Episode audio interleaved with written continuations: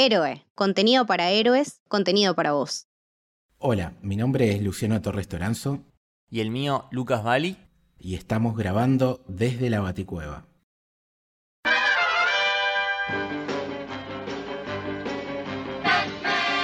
¡Santa catástrofe, Batman!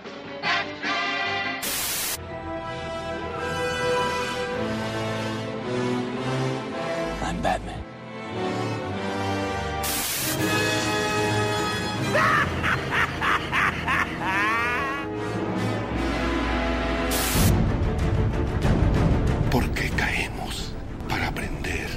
Levantarnos, Señor.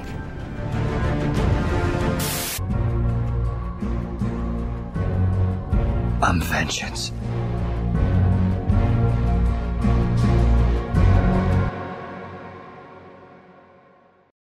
Bienvenidos al tercer episodio desde la Baticueva. ¿Cómo estás, Lucas? ¿Todo bien? ¿Todo tranquilo? Todo bien, todo bien. Totalmente batmanizado con este camino que estamos haciendo. Hoy tenemos un episodio muy particular porque, bueno, ya estuvimos repasando un poco quién es Batman, los cómics, la primera versión live action, todo su paso por la televisión, pero ahora llegamos ya a las grandes ligas, a, lo que generalmente la gente más consume del personaje que tiene que ver con el cine. La primera aparición de Batman en la pantalla grande y para hablar de esta saga de Tim Burton, de dos películas, trajimos a la reina absoluta de héroe, a nuestra amiga la número uno, Camito. ¿Cómo estás, genia? Buenas, ¿qué tal? Eh, súper, súper contenta de estar grabando acá desde la Baticueva con ustedes. Claramente mis películas favoritas de Batman, mi Batman preferido, un director que me vuela la gorra. Tengo muchísimo para decir, así que gracias por invitarme, la vamos a pasar muy bien. Sí, y ya que tenemos a Camito y que vamos a hablar de dos películas, podríamos decir que este es un episodio crossover entre El Camino del Héroe y Desde la Boticueva. Así que lo van a encontrar publicado tanto en el canal de Spotify de Camino del Héroe como en el canal de Spotify de Desde la Boticueva. Sí, pues la verdad que nos debíamos en Camino del Héroe hablar de estas películas. Y para la gente que nos esté escuchando en camino y que por ahí no, no escuchó los anteriores programas de la Baticueva, explicarles de que estamos haciendo un Road to de Batman, la película que se estrena en 2022. Entonces estamos repasando un poco toda la historia del personaje en sus distintos medios, apariciones. Y en este caso eh, nos toca ya hablar de Tim Burton y, y las películas de Batman, ¿no, Lucas? Exactamente. Pero bueno, Camito ya empezó a anticipar un par de preguntas que tenía guardadas puntualmente para ella, a ver cuál era su opinión sobre este personaje. Nosotros venimos con Lucas anticipando más o menos cuál es nuestro primer contacto con, el personaje, y como acá ya nos metemos en la película, dijiste que es tu Batman preferido, ¿te acordás cuándo fue la primera vez que llegaste a este Batman, Camito? Bueno, de muy chica, de hecho creo que fue, bueno, la, primera peli de, de, Batman que vi. Y también esa sensación ah, de adrenalina de estar viendo algo completamente oscuro, era como cuando eras piba y veías eh, la leyenda del jinete sin cabeza ahí sin que tu vieja te vea y la verdad fue, nada, me, cambió la vida. O sea, para mí, desde ahí fue mi superhéroe favorito. Me compré cuando, cuando salió en su momento los, los cómics, esos compilados de, de Clarín que tenían tipo, todas las historias de Batman y a partir de ahí empezó mi camino con, bueno, lo, lo, que es para mí uno de los mejores superhéroes y este claramente es eh, mi Batman favorito, tiene una oscuridad y una profundidad, no solamente él, sino todos los personajes que la verdad me, me fascina. Las volví a ver ahora hace poquito y nada, mi, mi, análisis no cambia en absoluto, sino que se profundiza aún más y mi amor por estas películas sigue creciendo. Así que una experiencia realmente inolvidable. ¿Y vos, Lucas? ¿Qué onda con este Batman? Eh, tengo una relación medio rara con este Batman. Había comentado en el episodio anterior que eh, yo cuando era chiquito consumía más de lo que era el Batman del 66, ¿no? Ese era mi Batman. Estas películas de Tim Burton salieron antes de que yo naciera, pero de las veces que las enganché en la tele de chiquito, me acuerdo que no sé si me gustaba tanto, hasta te diría que me daban miedo, pero bueno, era chiquito. Después más de grande las vi y entendí por qué son tan queridas. Eh, esta semana las vi de nuevo y Si bien creo que se le pueden ver los hilos y tiene algunas cosas que no envejecieron muy bien, y creo que cualquier persona que hoy en día los vea se da cuenta y es consciente de esas cosas, igualmente me parece que conservan su encanto y tienen como una cosa artesanal y tanto amor que me parece que es imposible no quererlas. Tienen como una mística. Y creo que también está asociado al tema de la nostalgia, ¿no? Porque como pasó en el caso de Camito, creo que esta versión de Batman fue la puerta de entrada para que mucha gente conozca al personaje. Así que como Batman, me parece que es uno de los más icónicos. Y como película, eh, creo que son dos clásicos del cine. En mi caso, el primero, como comenté, el de Lucas también, era el de la serie del 66, que estuvimos repasando en el episodio anterior. Pero coincido con Camito en que es mi Batman preferido. Me parece que no es la primera película que vi en el cine eh, Batman Returns, sino que fue Batman Forever, estoy casi seguro. Pero aún así, obviamente, son dos películas que consumí mucho. Me acuerdo de leer el, cómic de la película que estaba espectacular, era muy Tim Burton también. Van a sacar uno, uno ahora, ¿no? De Batman Returns. Ahora lo que existe es un cómic eh, que sigue este mundo, pero cuando salían antes, ante las películas generalmente había como el cómic eh, precuela, ¿viste? Claro. Y que después lo que pasaba también es que tenías la película hecha cómic y que a veces había diferencias, o sea, generalmente era 90% parecida a la película y a veces, que eso lo vamos a hablar un poco en, en la parte de Schumacher, eh, le cambiaban escenas y hasta incluso era un poco más dura todavía la película de... Perdón, el cómic que la película. Pero bueno, antes de ya empezar a hablar de lleno de, la primera película de Batman 1989, un pequeño contexto para la gente, como venimos haciendo. Sí, siempre es importante tener en cuenta el contexto y en esta etapa más todavía. Sí, e, el tema es el siguiente. Veníamos de la serie 66, que como bien nos explicó Lucas, eh, era un momento donde Batman estaba medio tambaleando a nivel ventas en, los cómics y cuando llegó la serie fue pum, furor, explotó, fue el momento en el que el personaje se hizo eh, parte de la cultura pop. A raíz de eso la gente volvió a la revista, las revistas, eh, como vimos en el primer episodio, fueron cambiando el tono, haciéndose más oscuro, más parecido a, lo que vemos hoy en día con, con, la forma de contar estas historias, y vino la etapa moderna de las historietas, con eso llegó Frank Miller, y el tono de Frank Miller es el que creo que un poco adopta eh, Tim Burton y que empieza a ser parte ya más del imaginario popular de lo que se supone que es Batman, este Batman oscuro, eh, más sombrío, más serio, más formal. Entonces, ese es el contexto y ahora ya nos metemos a hablar de, la peli. Camito, ¿qué, ¿qué sentís por Batman 1989?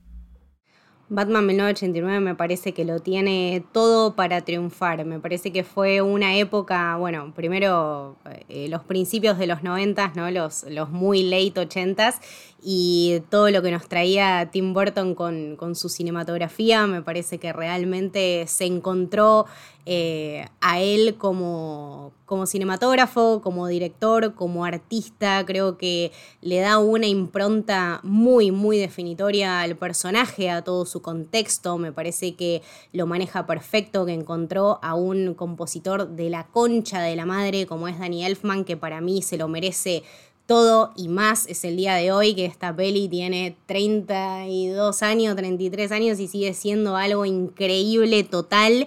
Eh, tenemos música de Prince, tenemos un cast de la reputísima madre, pero aparte me parece que todo radica en el Batman que para mí es el más grande del mundo, que es Michael Keaton. Esta concepción del personaje, ¿no? Y ya cómo empieza la peli, ¿no? Que uno dice, uh, bueno, eh, estamos viendo eh, el asesinato de... El origen, claro. Estamos, viendo el asesinato de los Wayne. Y en realidad no, chicos. Entonces ya a partir de ahí hay un cambio rotundo y me parece que ahí es Tim Burton diciéndonos, chicos, chicos, esto, esto es mío, ¿ok? Eh, eh, esto lo cuento yo y esto lo cuento así. No, y aparte, la forma en la que aparece Batman en esa primera escena, ¿no? Es que es eso. Porque aparece desde las sombras, muy imponente, Incluso en un momento entre los ladrones hablan entre ellos sobre el, rumor de esta bestia, este monstruo que es como un murciélago de dos metros que tiene alas. Y justamente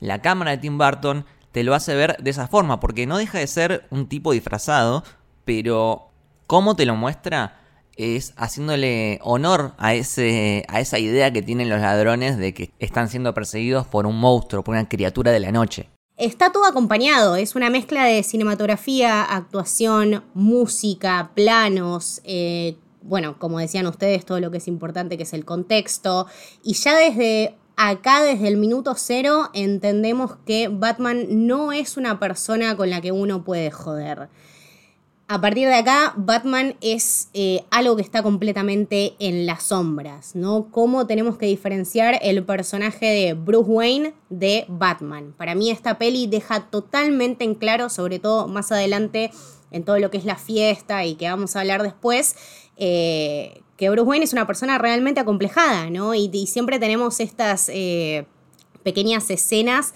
de, del Batman de Michael Keaton diciendo, eh, bueno, hablando de la familia, eh, reflexionando sobre eso, eh, pero sin embargo que, nunca deja su oscuridad. Entonces creo que realmente en el personaje encontramos muchísima más profundidad que, la que creemos. Sí, pero aparte una cosa, ¿no? Estamos hablando un poco del origen que después se ve, o sea, el amague este que hace Tim Burton para empezar la película, y son cosas que uno después dice, uh, estoy podrido ver el asesinato de la muerte de los padres de Batman, pero no lo habíamos visto. Y la película te lo muestra y te lo muestra primero brillantemente, o sea, es espectacular, con un giro de trama que después lo podemos hablar con respecto al Joker y demás. Eh, pero primero te lo amaga así y muchas de las cosas que uno está acostumbrado de Batman y que las toma como propias nacen de esta película. O sea, antes no habíamos visto un Batman así.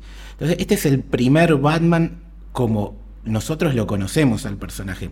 Por más que te guste la serie del 66, los seriales, lo que sea, en live action este es el primer Batman y viene de la mano de Tim Burton que estaba en su prime, o sea, es un director que hoy lamentablemente está un poco a capa caída, que no se le da tanto a las cosas, pero es una persona que ha metido gitazos y, y peliculones por todos lados y que estaba en un enorme momento y aparte de él, que ahora lo vamos a recontra destacar porque lo merece, yo quiero nombrar una persona que se llama Michael Uslam, que fue un productor de, de, Warner encargado de convencer al estudio de, che, hay que hacer una película de Batman.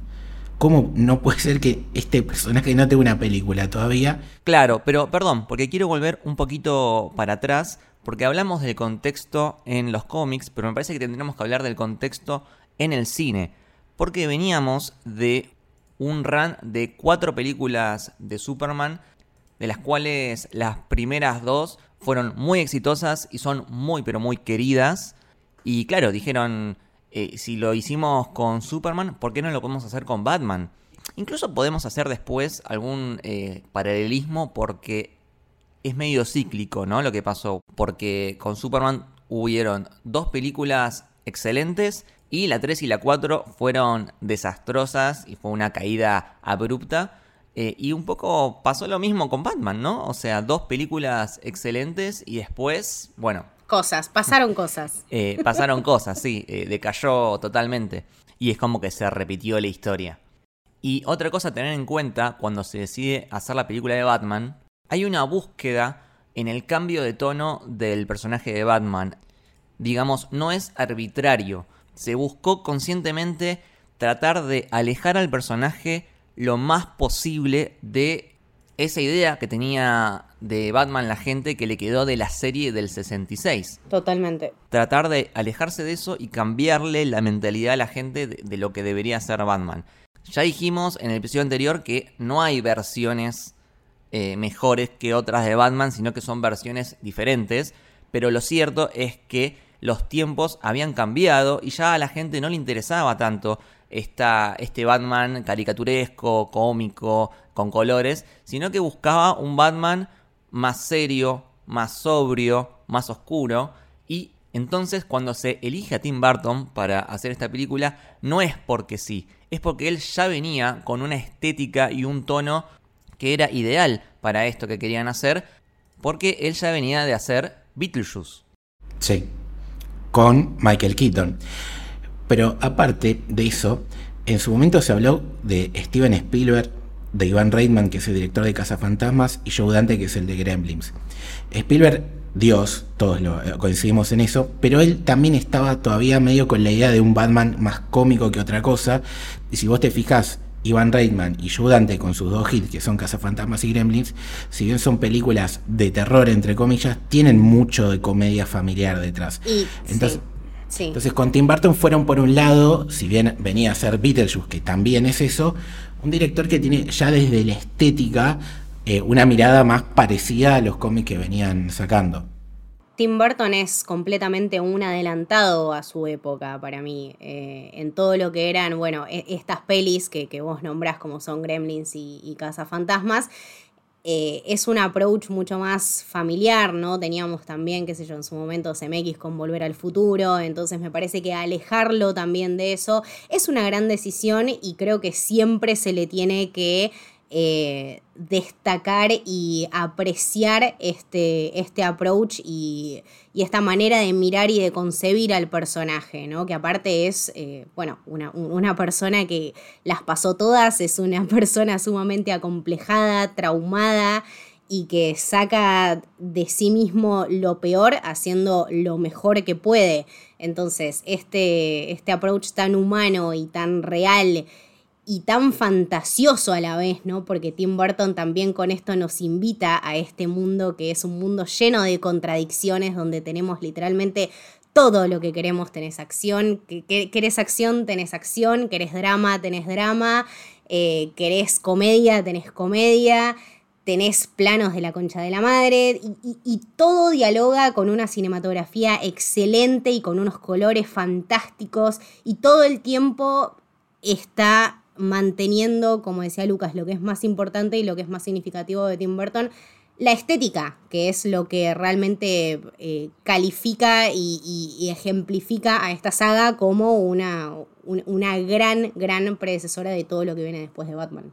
Sí, y es muy importante lo que dice Camito, que es que por más de que sea oscura, igualmente no deja de ser fantasiosa, ¿no? Tiene como una chispa eh, comiquera, ¿no?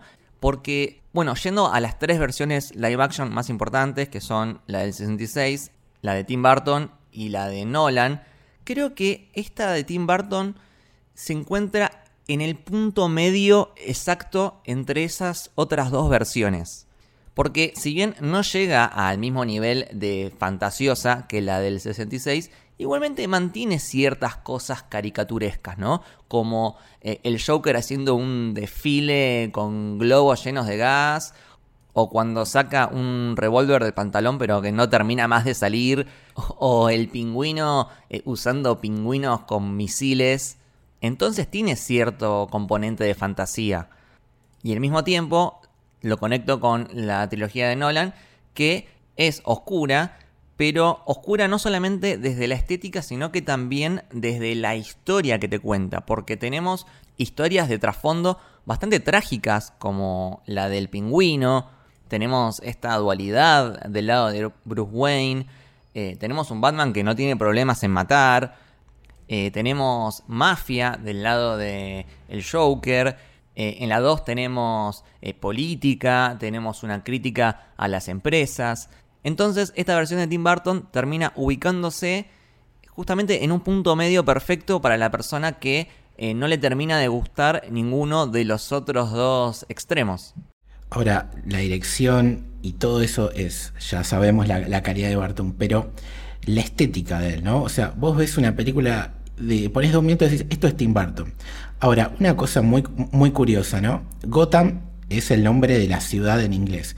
Nosotros en español siempre elegimos ciudad gótica y creo que es el nombre que le queda clavadísimo a partir de esta película. O sea, vos ves las dos películas de Tim Burton y no le tenés que decir Gotham. Es ciudad gótica porque literalmente es una ciudad gótica con una personalidad brutal y a mi entender a nivel diseño y demás, la mejor que se ha hecho nunca de Batman. Es arquitectónicamente perfecta, eh, te invita absolutamente en esta demencia que es este personaje y esta oscuridad ¿no? de esta ciudad toda eh, sumida en una tragedia tremenda, porque la vida de Batman y las historias de Batman son eso en realidad, son una tragedia.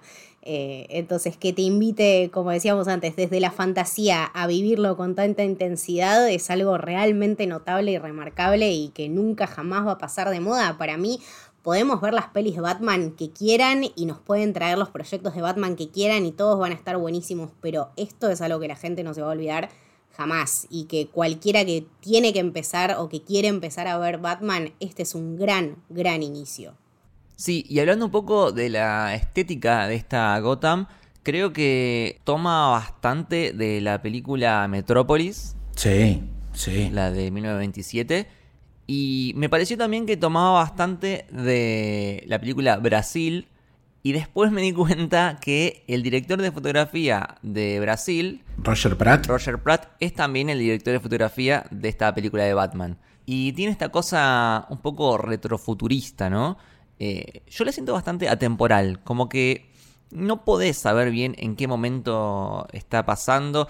Te podrías poner a analizar eh, los modelos de, los autos o la ropa de la gente, pero yo creo que no termina de estar de todo claro qué, qué época es. Es muy loco que esto me, de, de, hecho, reflexioné sobre esto viendo la peli y a lo que más me remitía fue a Joker de Top Phillips, ¿no? Esta cosa de que uno no sabe bien en qué época está pasando, simplemente que sabe que está en Ciudad Gótica. Sí, eso es un personaje más la ciudad y, eso es todo magia de Tim Burton y, y en este caso de Roger Pratt, eh, que me parece que hicieron un, un laburo excepcional. Vamos a sentarnos ya en la peli, ¿no? Tenemos a Batman que se tiene que enfrentar al Joker. Ya de Michael Keaton eh, hablamos maravillas, para Camito y para mí, el mejor Batman. No sé, Lucas, tu opinión de él, que no, no te la escuchamos todavía. Eh, esa respuesta me la reservo para después de ver la película de Matt Reeves. mirá lo que dice, mirá lo que dice. Qué tibio, qué tibio. Bueno, tenemos para Camito y para mí el mejor Batman, para Lucas nadie sabe, él tampoco. Hablemos del antagonista, el Joker, Jack Napier, Jack Nicholson. Eh, perdón, el protagonista para mí sería. Eso, eso te iba a decir. Eh, no me puse a comparar la cantidad de minutos en pantalla, pero definitivamente el Joker se roba la película. Tiempo de pantalla y escenas icónicas, o sea, estamos hablando de, para mí lo que es la mejor escena del Joker en la historia, que es esta cosa de cuando invade el museo y empieza a hacer todo este despilfarro de lo que para él es el arte. Es mi parte favorita de la película, el chabón completamente extasiado y en su furor y en toda su energía. Es un tipo que aparte a ver, un actorazo como es Jack Nicholson y que le hayan dado este papel y que él se lo haya apropiado tanto, desde el minuto uno, recuerdo una de las primeras eh, interacciones que tiene con esta amante, que la mina le dice, ay, estás re lindo, sí, sí, yo no te pregunté. O sea, loco, yo no necesito a nadie, ¿entendés? Es un fenómeno total. La verdad que, primero que el casting es perfecto, porque Jack Nicholson, aparte de ser un actor del recontra carajo, estaba en su prime. Estaba en su prime y es un tipo de papel que le sale con una facilidad rotunda. O sea, debe haber mucho de, Jack Nicholson en, ese tipo de, personajes. Ahora pará, porque hay un dato respecto al casting de Jack Nicholson que eh, es bastante cruel, digamos mucha crueldad, para, ah, para mí hasta un grado de injusticia, porque el candidato número uno era Jack Nicholson, ¿no? Pero como dice Lucas, estaba en su prime, era una, una mega celebridad y había que convencerlo. Entonces, una de las estrategias que utilizaron es decirle, che, yo te lo ofrezco a vos, pero mirá que también se lo dije a Robin Williams. Robin Williams, en paralelo, que era el plan B, dijo, sí, dale, buenísimo, acepto, me encanta la idea. Estaba contentísimo, estaba, nada, súper feliz él siempre fue fanático de Batman. Y tenía un acuerdo de palabra, man. Entonces Jack Nicholson dijo, no, no, no. ¿Sabes qué? Me quedo yo con el papel del Joker. Se lo dieron a él y el, bueno de Robin Williams, que lo amamos, eh, nada, se quedó tan dolido, con razón, que después cuando en Batman Forever lo quisieron llevar para hacer eh, The Riddler, dijo que no. Y no solamente dijo que no, sino que estuvo durante varios años sin trabajar para Warner de la calentura que se agarró. Obvio. Y, no lo podés usar así. Aparte es un actor de, también de calibre. Roy Williams me parece que, estuvieron mal. Pero bueno, eh, hablando con el diario del lunes, como suele decir, eh, podemos disfrutar de una enorme versión del Joker que con Jack Nicholson. Que la primera pregunta que abrimos acá es: ¿es el mejor Joker para ustedes? Eh, pasa que son muy distintos los Joker que tenemos. Eh, pero no, te diría que no es de mis favoritos. ¿Camito? La verdad estoy en una disyuntiva muy grande. Para mí los Jokers que tenemos, los tres Jokers, los tres Jokers que tenemos, ¿no?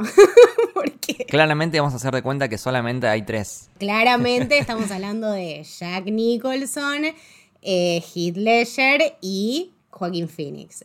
Lo que voy a decir es, Jack Nicholson es icónico, ¿ok? Es icónico y tiene para mí este momento, como te digo, eh, del museo y de él siendo un, un, personaje eh, con, todas estas cosas cómicas ¿no? que ustedes decían, con, las armas y con todo, con todo su furor. Entonces deja una huella impresa. Para mí es un precedente. Eh, no sé si es el mejor, es un precedente. Exactamente, pero sí es el único de los Jokers que eh, se toma en serio su papel de payaso, porque el Joker es eso, es un payaso, es un bufón.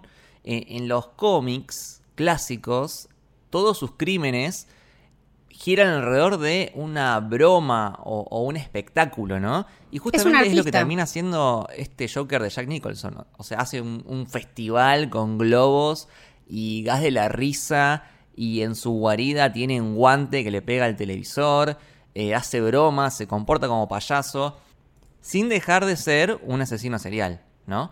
Eh, y eso es algo que los demás Jokers no, no hacen. Eh, por ejemplo, el, Joker de Heath Ledger ni en pedo usaría gas de la risa. Es otro tipo de Joker diferente. Es lo más Tim Burton que puedo imaginar, sí. Sí, es el más comiquero, sinceramente. Para mí, el, el mejor hasta ahora sigue siendo el de Mark Hamill de las versiones animadas, pero en live action eh, Heath Ledger me quedo y después viene para mí el de Jack Nicholson. Con respecto, más allá de ser el más comiquero en su comportamiento y demás, eh, tiene algo que rompe eso, que es eh, el origen del personaje. O sea, no solamente sabemos su nombre de pila, cosa que en los cómics no, no, no aparece, en otras versiones tampoco, sino que es el responsable en la película de matar a los padres de Batman. Eh, ¿Les molesta eso? ¿Les parece que dentro de la historia está bien? Toma bastante del cómic que hablamos en el primer episodio de Killing Joke, ¿no? Donde Batman es el responsable de la creación del Joker porque es el que termina haciendo que se caiga en esa pileta de ácido. O sea, en ese cómic se establece que básicamente el culpable del Joker es Batman. Acá como que va un paso más adelante y dice, no, pero antes el Joker había matado a los padres de Batman, entonces en realidad Batman es creado por el mismo Joker. Sí, te redobla la apuesta, es el huevo y la gallina. Sí, es como que se da como un ciclo, ¿no? Eh, a mí, a mí me gusta más la idea de que quien mata a los padres de Batman sea un, ladrón desconocido, común y corriente, porque después Batman eh, se pone a investigar todo el tiempo y tratar de encontrarle un sentido y termina siendo nada más que un ladrón NN, ¿no? En este caso, esta versión va en contra de, de eso. Y acá uno se puede poner a pensar de si es una casualidad forzada justo de que Joker mató a los padres de Batman o si hay una causalidad, un destino, lo que sea. No, también me parece que eh, forma muchísimo parte del universo de Tim Burton, ¿no? Y, de su forma medio caótica de concebir a, estos personajes. Claro, es como un cuentito. Claro, exactamente. Creo que también eh, invita mucho más a la fantasía, esto de la causalidad y la casualidad. En la ficción creo que no existe tal cosa. Creo que todo está hecho como para que encaje y no nos tenemos que preguntar o cuestionar tanto si es casualidad o no, simplemente dejarlo pasar. Entonces creo que desde esa parte también tiene su, encanto. Y nada, y, ver también un, personaje tan, tan, fuerte y tan poderoso como este, que bueno, eh, fue, fue, el culpable de, la muerte de los padres de Bruce Wayne, pero lo tomo por lo que es, o sea, no, no lo cuestionaría jamás tampoco.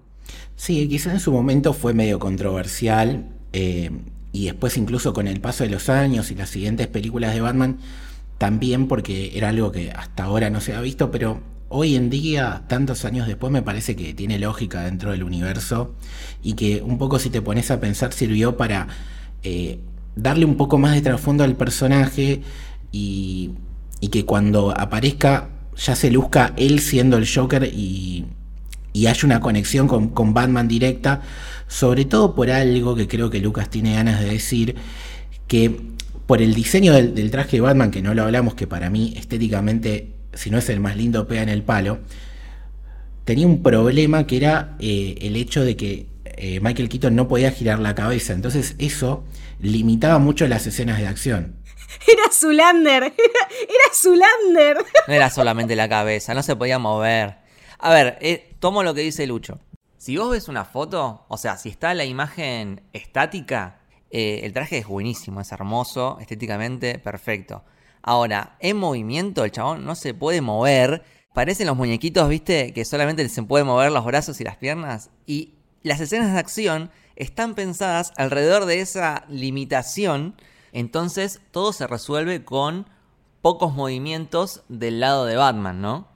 pero que también en cierta forma es valorable del lado de Tim Burton, ¿no? Porque construyó un Batman que necesita pocos movimientos para ganar. Y en cierta forma inspira cierto grado de, presencia o de respeto, porque es un Batman que está parado ahí y los demás se, mueren solos. O sea, te mira mal y ya como que te, venció. Ah, literalmente hay, hay uno de los criminales que se le tira encima y Batman no hace nada y, el, tipo como que atraviesa el piso y listo, ya está. Vencido. Batman no hizo nada.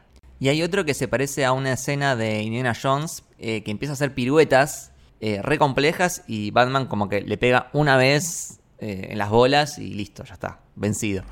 Es que el chabón es letal, pero es, esa falta de, de poder hacer escenas de acción también fue parte de darle más protagonismo a Jack Nicholson, que sí tenía otra libertad de movimientos. Entonces, el rol de Batman es más como, entre comillas, un observador que pone sus caras y le responde a todas las cosas que hace el personaje de Jack Nicholson. Entonces, ¿cómo generás que haya una tensión entre estos dos personajes, teniendo tus limitaciones a la hora de filmar escenas de acción y demás con Batman? y que no tenés con el Joker. Bueno, dándole esta historia de que el tipo es el generador del origen de, Batman. Entonces, me parece que de ese punto agarraron una limitación y la transformaron en una coherencia de guion dentro de su universo. Por eso me parece ya con el rewatch de la película que, está bien que haya sido así este origen del Joker. Sí, y me parece que también dialoga muchísimo con lo que es después Batman Returns y con lo que creo es toda la visión en general de Tim Burton con los villanos, ¿no? Después más adelante podemos explayarnos, pero para mí los villanos en, estas películas son realmente los protagonistas y como decía Lucho, Batman es simplemente un espectador y es la persona que está tratando de evitar que todo este caos pase, pero los que más tienen desarrollo de su personaje eh, y, a los que más vemos desenvolverse en todas estas situaciones icónicas, e hilarantes y totalmente despilparrafadoras, como por ejemplo el Joker en el museo o lo que es Catwoman en la tienda de Shrek con, con, esta cosa del látigo, ¿no? Y de pegarle a los maniquíes y de prenderla a fuego. Creo que también la gran magia de estas películas está en resaltar estas partes que son los villanos y en este caos total que me parece que es de alguna manera el corazón de las películas y el corazón de Ciudad Gótica como personaje principal. Y eso que acabas de decir, Camito, lo conecto directamente con el final, porque la última vez que la vi, eh, tuve como una interpretación que, no sé, me gustó. Eh, en el final, el Joker está escapando con un helicóptero y Batman le tira como un gancho que hace que quede atado a una gárgola que estaba ahí cerca y la gárgola termina haciendo contrapeso y el Joker termina cayendo y muriendo. Yo estaba pensando, ¿no? La gárgola como un elemento clásico de la arquitectura gótica, que al mismo tiempo es la arquitectura de esta ciudad, a la que venimos diciendo que es una ciudad que está viva, que respira, que es un personaje más en la película, y a la que Tim Burton le puso tanto amor. Y es de alguna forma esa gárgola en representación de esa ciudad la que termina derrotando al Joker. No es Batman quien lo mata, sino Gotham. Como si la ciudad, a través de esa gárgola, estuviese vengándose de todo el daño que le hizo el Joker. Exactamente. Bueno, de, ahí el análisis, o sea, es eh, de, vuelta el análisis y el rewatch y eh, el constante volver a estas películas para entender realmente la esencia no solamente de Batman, sino de sus villanos principales, ¿no? Porque la realidad es que sin los villanos no existe Batman. Tal cual. Entonces, eh, es mucho más profundo de lo que nos imaginamos. Y una última cosita que quería destacar sobre el Joker, que es una escena que me encanta y me parece que a, todo el mundo le resulta icónica y hasta ha sido homenajeada en Los Simpsons, que es cuando está con las vendas y el espejo y lo rompe, que prácticamente es como una escena de terror, porque aparte Qué miedo, eh, juega con incertidumbre, ¿no? Porque no, podés ver cómo quedó. Y es algo que Tim Burton eh, le gusta hacer, porque después en Batman Returns empieza con eh, el pingüino que es bebé, pero no te lo muestran y parece que hay algo malo, pero no sabes qué es. Eso, eso es también muy Tim Burtonesco de tu parte, Tim Burton. La verdad, props up. Eh, le diste a este personaje este momento icónico que para mí sí me, llevo de, highlights y bueno, que, se condice también con, lo que va a venir después en, Batman Returns. Creo que lo que más brilla son los villanos y bueno, las mejores partes y las mejores escenas claramente siempre las tienen los villanos.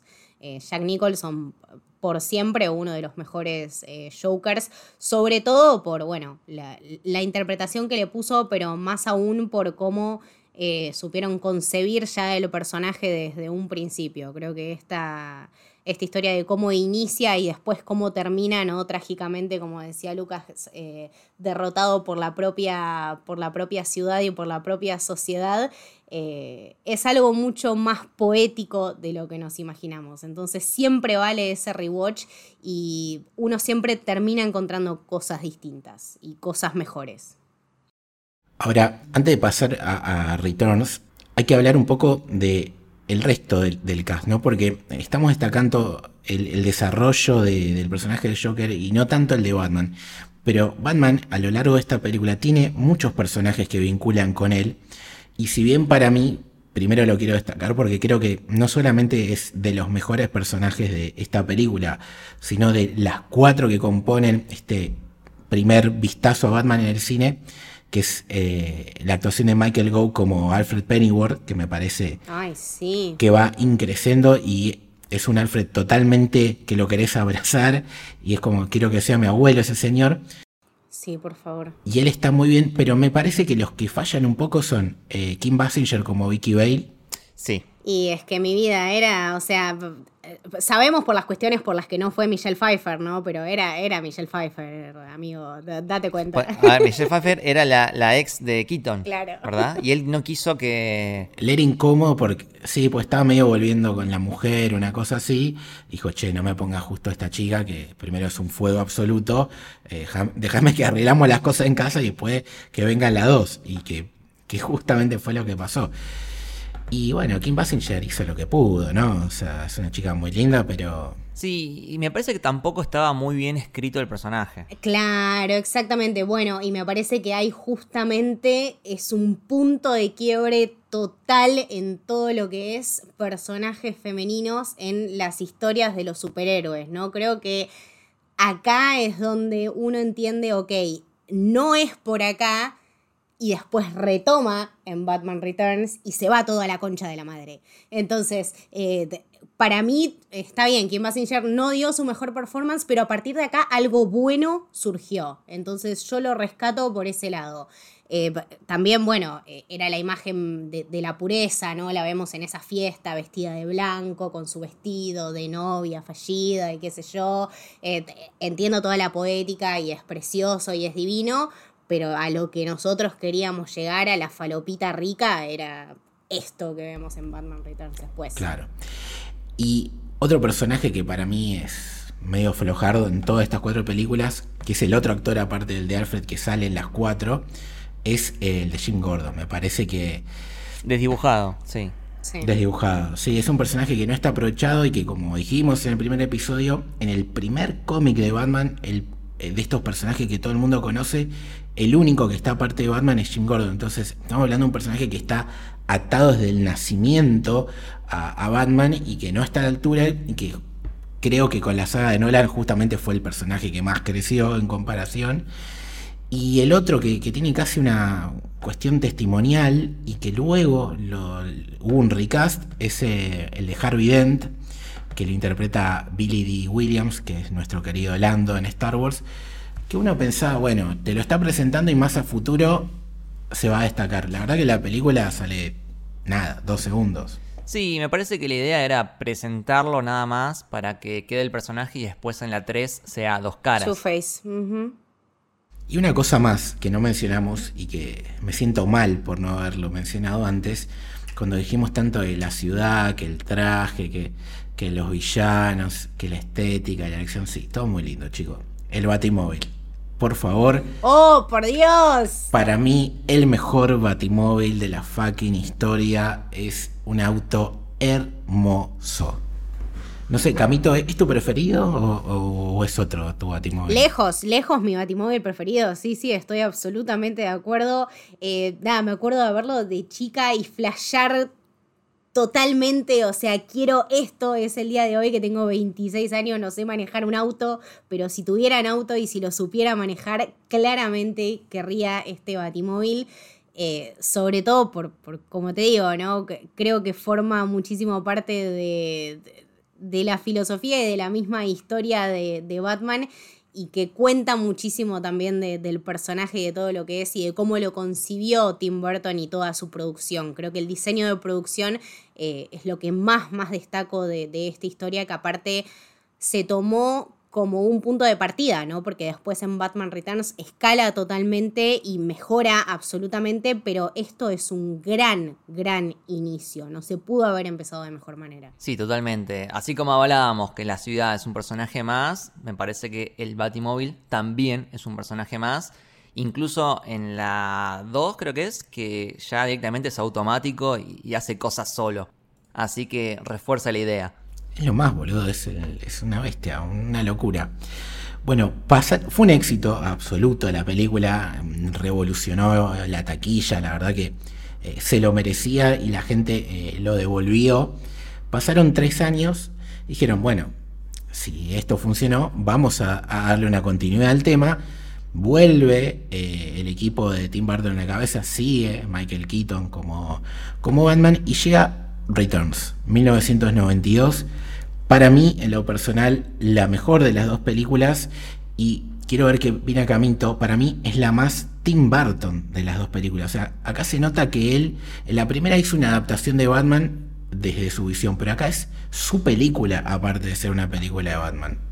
Sí, como dice Lucho, para mí, bueno, de hecho estábamos hablando fuera de, la grabación, me decía, bueno, ¿cuál, ¿cuál es la posta? ¿Batman o Batman Returns? Y para mí es Batman Returns. De hecho, la vi hoy antes de, antes de grabar este episodio y no puedo empezar a explicar todo lo que me genera y en reflexión todo lo que me hizo pensar y creer y eh, adoptar este personaje que es tan icónico como fucking Catwoman. O sea, que un tipo haya creado un personaje mujer como Catwoman, como Michelle Pfeiffer. Chicos, Michelle Pfeiffer tenía 40 años Qué cuando mujer, hizo de Catwoman. qué mujer. Yo tengo 26 y me duele el ciático porque estoy 8 horas sentada en una silla. O sea, realmente el poder que tiene esta mujer es algo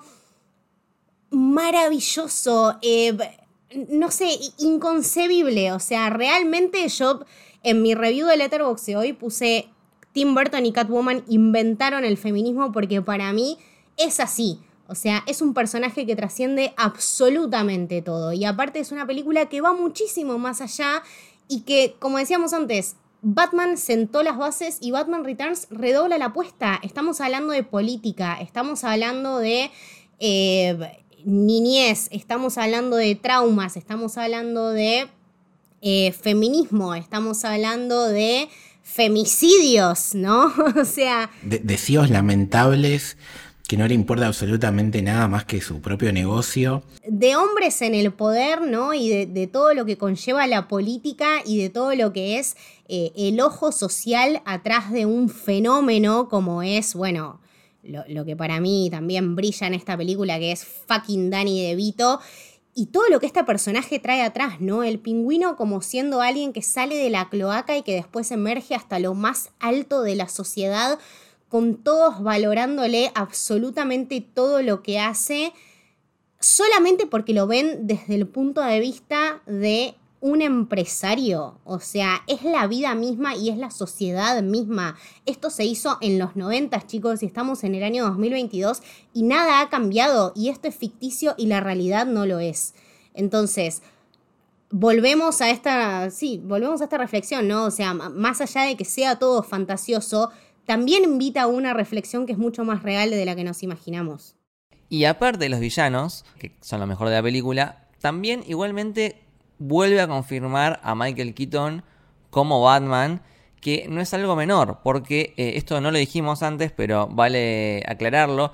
Cuando habían elegido en la primera a Michael Keaton para ser a Batman, la furia, la furia de los comiqueros, ¿no? Que mandaron cartas y cartas y firmas para reemplazar eh, a Michael Keaton, porque Michael Keaton venía de Beetlejuice, que era comedia, que no tenía el físico, que, no tenía el tono, qué sé yo, qué sé yo. Todo eso antes de ver la primera.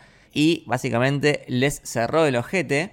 Muy parecido a lo que terminó pasando nuevamente con eh, Heath Ledger cuando venía de hacer Secreto en la Montaña y queda para ser uno de los mejores Joker de la historia. Y la gente también, de nuevo, o sea, súper enfurecida antes de ver la película. Y algo parecido volvió a pasar ahora hace poco con eh, Robert Pattinson, ¿no? Chicos, vean las películas y después critican, ¿no? O sea. Pero aparte, hace 33 años que estamos viendo películas live action de Batman, no aprendieron a cerrar el orto antes de ver la película. O sea, estamos re grandes, chicos. O sea, realmente vamos a dudar. O sea, yo como persona. Eh, espectadora promedio voy a saber más que genios de producción y que genios de dirección que castean a estas personas no se han equivocado en, todo lo que va de esta carrera, porque se iban a equivocar en este momento, no? Y sobre todo con, bueno, con, todo el impacto que, que, tuvo después Batman, Batman Returns, ¿no? Que fue como una cosa mucho más oscura de la que mucha gente esperaba. Sí, podríamos hablar un poco de eso. En la primera película, si bien es de Tim Burton, obviamente estaba como un poco más eh, supervisado, ponele, ¿no? Por los productores para ver que salga todo bien. Y la película fue un éxito tan, tan, tan grande, le fue tan bien, que dijeron, listo, para la segunda, hace lo que quieras, tenés libertad absoluta, hace lo que se te cante el orto. Y Tim Burton dijo, listo, hago lo que quiero. Y literalmente hizo lo que quiso, hizo algo super mega burtoniano, pero eso le trajo problemas. Porque el tono de la película ya pasó a ser medio turbio o extremadamente oscuro y eso no le gustó nada a los productores y a las otras empresas que dependían de que los chicos vayan a ver la película del cine. Yo todavía tengo pesadillas con, con esa bilis negra que le sale al pingüino de la boca todo el tiempo. Pero aparte, ya desde el minuto uno, o sea, tenemos, creo que son los primeros tres minutos que, a ver, yo entiendo eh, Hitchcock y la ventana indiscreta, pero el poder narrativo que tienen todos estos desde que te introducen al padre y a la madre del pingüino y van haciendo todo ese camino con los créditos. Chicos, no entiendo, o sea, no vi una poronga de los créditos, yo solamente estaba fascinada en ver esta historia que se está desarrollando delante de mis ojos, que no tiene una puta línea y dura cinco minutos y podría ser un fucking corto. Entonces, esto es más allá de de una película es una clase de cine y es una clase de narración y es una clase de guion. Es Tim Burton totalmente pija, entonces eh, es mucho más, de vuelta, es mucho más de lo que nosotros creemos y vemos. Ahora, un, detalle de color de esa escena. El que iba a ser el padre de, del pingüino es Burgess Meredith, que es el actor que hizo de, del pingüino en la serie del 66 que no sé, Camito, sabías que es Mickey de Rocky. Me está jodiendo. El, fucking Mickey es el pingüino del 66. La reputa madre. Iba a ser él el actor y por temas de salud no pudo ser. Hubiera sido espectacular tener un cameíto de él, la verdad que lamentablemente no se pudo dar. Eh, hoy en día con la cosa digital yo le pondría la cara de él y, a la, y, de paso le tiramos unos mangos a la familia, ¿no? Que todo bien con el actor que hizo del padre, pero me, gusta más esta idea. Eh, eso. Y mm, volviendo a la película, primero que es muy loco eh, las diferencias, ¿no? Porque mientras que Catwoman es la sensualidad absoluta de la película, el pingüino es lo nauseabundo. O sea. Ay, es asqueroso, chicos. O sea, si bien lo amamos porque la verdad que Dani DeVito la destroza, la deja así chiquitita en la película, es muy repugnante, chicos. Tiene el trasero todo chivado, es un, asco. Basta, basta. Ay, cuando se come, cuando se come el pescado crudo. Todo ese traje sucio y, constantemente pálido, chivado, ese pelo sudado, cómo lo intentan mejorar y que, o sea, frente a nosotros, frente a nuestros propios ojos, el personaje cuando le, admiten todas estas PRs y estas personas que tratan de mejorar su imagen, realmente lo empeoran. O sea, es, es, una cosa que se va deteriorando con el tiempo y, y frente a la imagen pública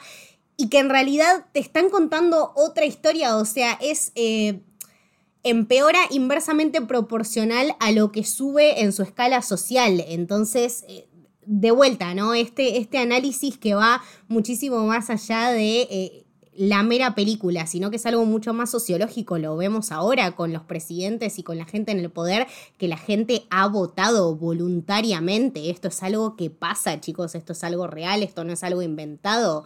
Eh, Tim Burton lo vio de vuelta, estamos hablando de una peli de los 90 y estamos en 2022 y no hace mucho tiempo tuvimos, eh, o, Estados Unidos tuvo un presidente eh, como es Donald Trump, entonces realmente dialoga muchísimo más con la realidad que lo que nosotros creemos. Ahora, siguiendo con Donald Trump, un personaje que no mencionamos mucho y que de alguna manera podríamos decir que es un villano que es el villano de los dos villanos, más que el propio Batman, que es el personaje de Max Schreck, que es básicamente el conector y el que desarrolla los dos, que está interpretado por Christopher Walken, que si bien no se destaca tanto como los otros, la mera presencia de este actor, la cara que tiene, es eh, espectacular y es el único que es un personaje inventado para la película y que después trascendió y, se metió en el universo de Batman en, otras cosas, en series y demás, y se volvió canon. Pero hasta ese momento lo inventaron para la película y la verdad que me parece que es súper clave eh, lo de Christopher Walken.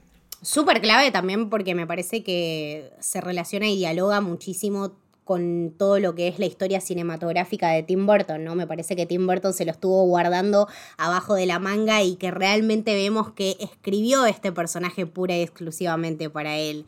Eh, tiene una, una, presencia y un poder también generativo ¿no? y narrativo en esta historia muy importante que lo hablábamos con Lucho eh, antes de grabar. Es ni más ni menos la persona culpable de que aparezca Catwoman. Entonces, este hombre con tanto poder que le da a esta mujer tanta presencia, es un montón, porque después queda totalmente overshadowed por una mujer que es muchísimo más poderosa que él. Entonces, ahí, también dialoga muchísimo eh, el, el poder de estas figuras. Creo que Posta es un análisis muy hermoso y muy profundo.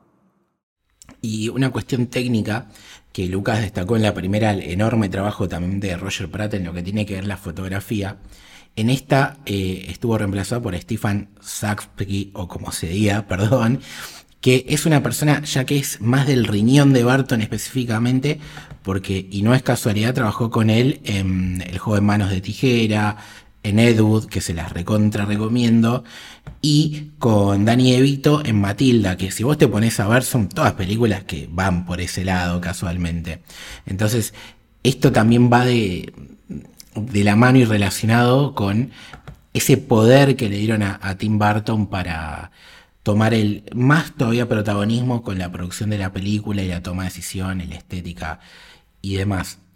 Eh, Muere otra vez un villano, en este caso es el pingüino, que es espectacular. El final es tristísimo, totalmente trágico. Una tragedia griega, chicos. Vos fíjate la mente de Tim Burton, que los pingüinos, los pingüinos llevándolo cual ataúd. Sí, cual entierro, tipo cual velorio troyano. Sí, cual sí, sí. velorio y lo van acompañando hacia el agua. Y cae hacia el agua y le sigue saliendo esa bilis negra hasta el último momento. Eh, nada, es, no sé, poético, eh, oscuro, todo. Melancólico, o sea, le dimos, a ver, Tim Burton le dio una profundidad melancólica al personaje más odioso y hediondo de toda la película. Uno realmente siente pena por este ser. Es algo muchísimo más sentimental. Sí, es que creo que termina buscando eso, porque hay una diferencia que tiene con el anterior villano, con eh, Joker. Joker eh, eh, ya era un mafioso, ya era un asesino, se cae accidentalmente en un coso con ácido, termina más loco de lo que es. Pero al pingüino es un villano que se construye por la misma sociedad. O sea, él no nació malo, no es malo, no eligió ser malo. La misma sociedad que lo abandonó, que el chabón terminó en una cloaca criado por pingüinos, obviamente va a ser un villano. Pero es un villano creado por la sociedad. Y también dialoga muchísimo, chicos, con el personaje de Batman. O sea, en la primera escena que tenemos a Bruce Wayne, Bruce Wayne está mirando la tele y está reflexionando sobre el pingüino y lo que le dice a Alfred es, che, qué loco, ojalá que este chabón encuentre a sus padres. Chabón, o sea, Claro. Es fucking Bruce Wayne, pero en una alcantarilla. O sea, ¿qué es lo que separa a Bruce Wayne del pingüino? La, La plata, plata. chicos, la plata. La plata. ¿Entendés?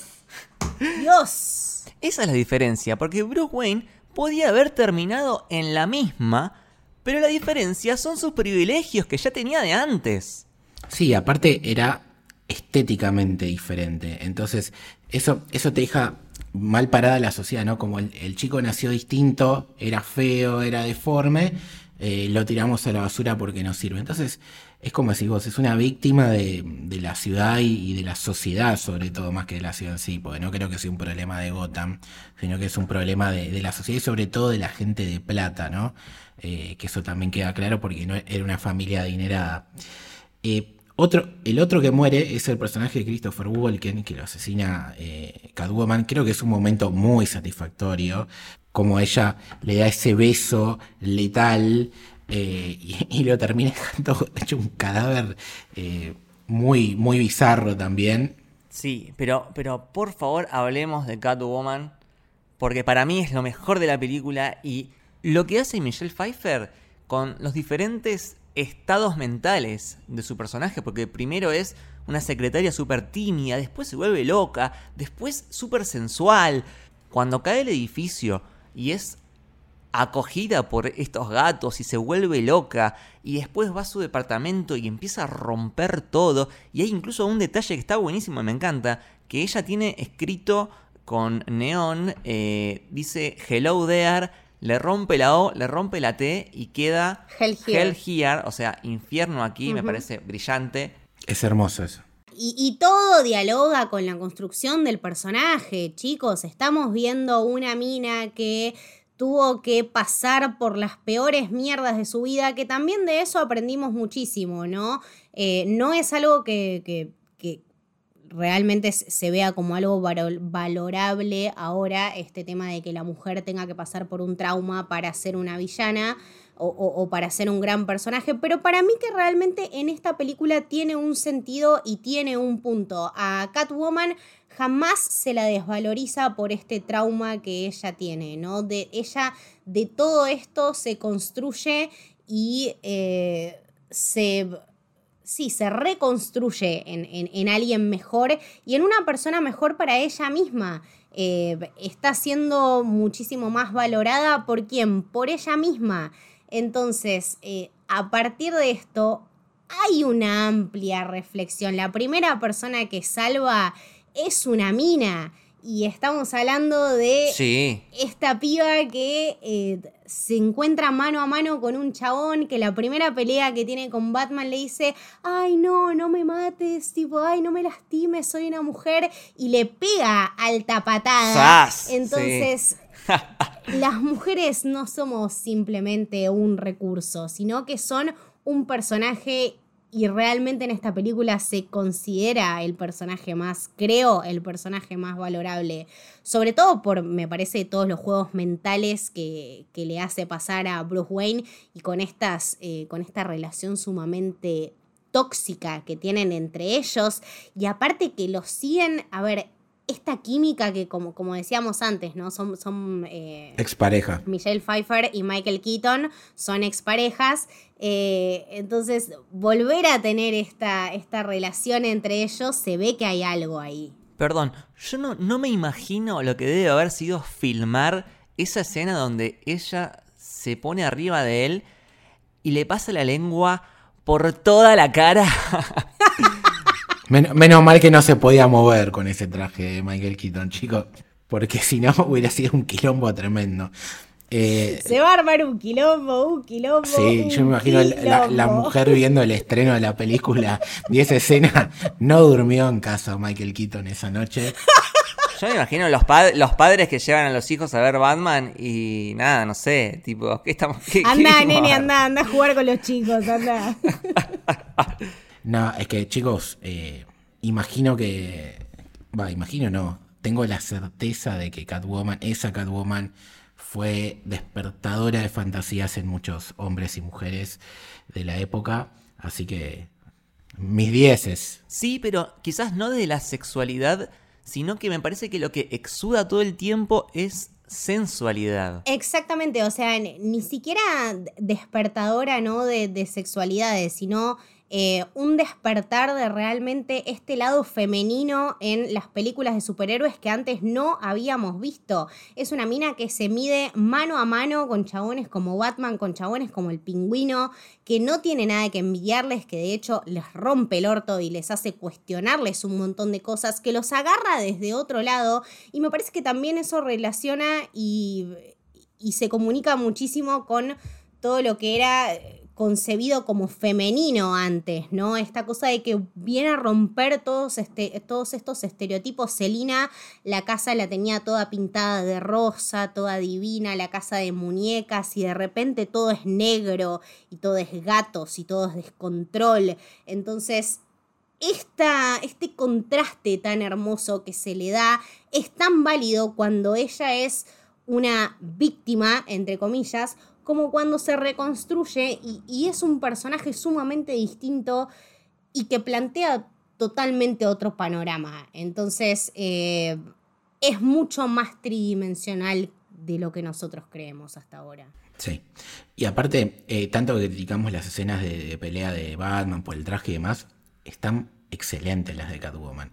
Sí. Sí, no sé si es ella la que hace las piruetas o Sí. si será un doble, pero No, no, no, es, plena, es plenamente ella. es ella, es, es increíble. Los invito a ver todas las, eh, todos los, los- los poquitos eh, momentos de behind the scenes que hay en YouTube tirados por ahí.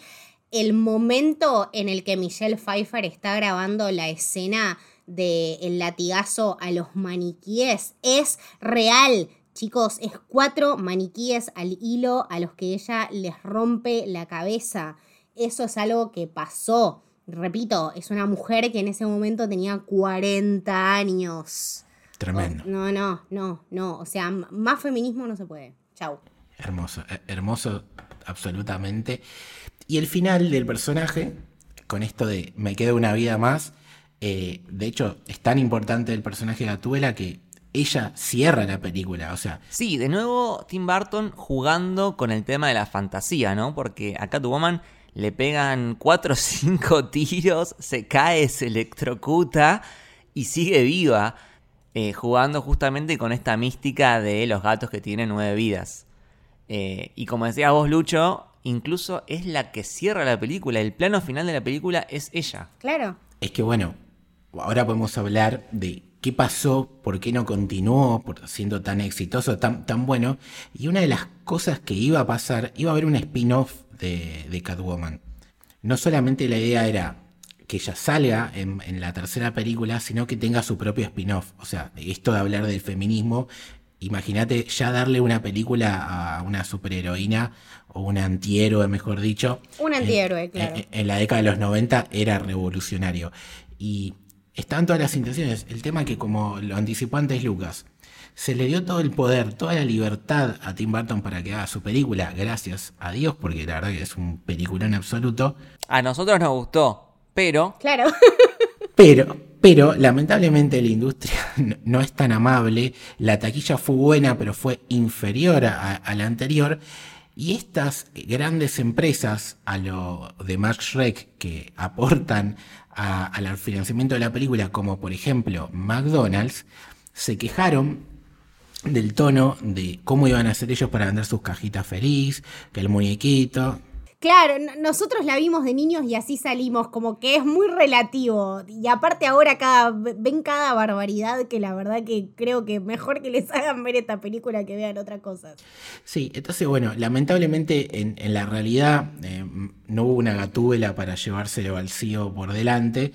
Ganaron las empresas, entonces dijeron, Tim Burton, hasta acá llegaste, o cambia el tono. Y Tim Burton obviamente dijo, no, macho, yo si hago una película de Batman, va a ser con mi mirada y no, ya soy Tim Burton, no voy a hacer una película de estudio porque vos quieras. Entonces fue que tuvo lugar la continuidad de Michael Schumacher. En el medio de todo esto, mientras se pensaba, bueno, vamos a hacer la 3 porque la 1 fue un éxito, eh, esto eh, seguramente también le va a gustar a la gente porque la verdad que la película es excelente, había un plan de una 3 que se dice que se iba a llamar Batman Continuous y en la película muy parecida a lo que vimos en Forever, simplemente que iba a estar Catwoman metida en el medio, es decir, el villano iba a ser eh, de Riddler, iba a estar dos caras, dos caras iba a ser Billy D. Williams, que lo vimos en la 1, eh, de Riddler iba a ser Roy Williams, iban a tratar de convencer pobres por la que le hicieron, y iba a aparecer Robin también. Y el Robin que ya estaba eh, fichado y que está creo que acreditado en una de las películas y hasta el pibe se llevó un billete pese a no salir en ninguna de las dos, es eh, Marlon Wayans, que es el chico de Scary, Scary Movie, entre otras películas. Eh, él iba a ser el, el Robin y no terminó siendo porque después hubo un recast cuando llegó Forever. Pero básicamente, en concepto, estamos hablando Two Faces, eh, Riddler, Robin, sumados en la tercera película, como vimos en Forever, más la continuidad de, Michelle Pfeiffer, que iba a tener su, su spin-off. Eso es lo que no pudimos ver. Quizás hubiera sido mejor que Forever, quizás hubiera sido peor, no lo sabemos. Lamentablemente triunfó el eje del mal, triunfaron los CEOs y no lo pudimos ver, la trilogía de Tim Burton. Aún así, creo que Forever eh, tiene su encanto, ¿no? O sea, no nos olvidemos de estos personajes icónicos. Para mí, eh, cada uno tiene su momento y, y tiene un cast que es bastante memorable. Pero bueno, no se condice con toda la estética y con todo el contenido eh, a nivel producción y a nivel guion y a nivel interpretación y sobre todo a nivel concepto y dirección que tenía Tim Burton en su momento. Se ve claramente un cambio de eje. Es bienvenido, no es algo que yo desprecie a la hora de ver Batman Forever, pero siempre me termino quedando con Batman Returns. Igualmente, mm, anticipo del próximo episodio que obviamente vamos a hablar de la etapa Schumacher. Yo le digo a la gente, si les gustó eh, Returns, véanla de vuelta y al toque vean Forever. Y van a notar algo que ya lo hablaremos en el próximo episodio, pero lo dejamos ahí en el aire. Eh, Lucas, ¿qué onda con Michael Keaton?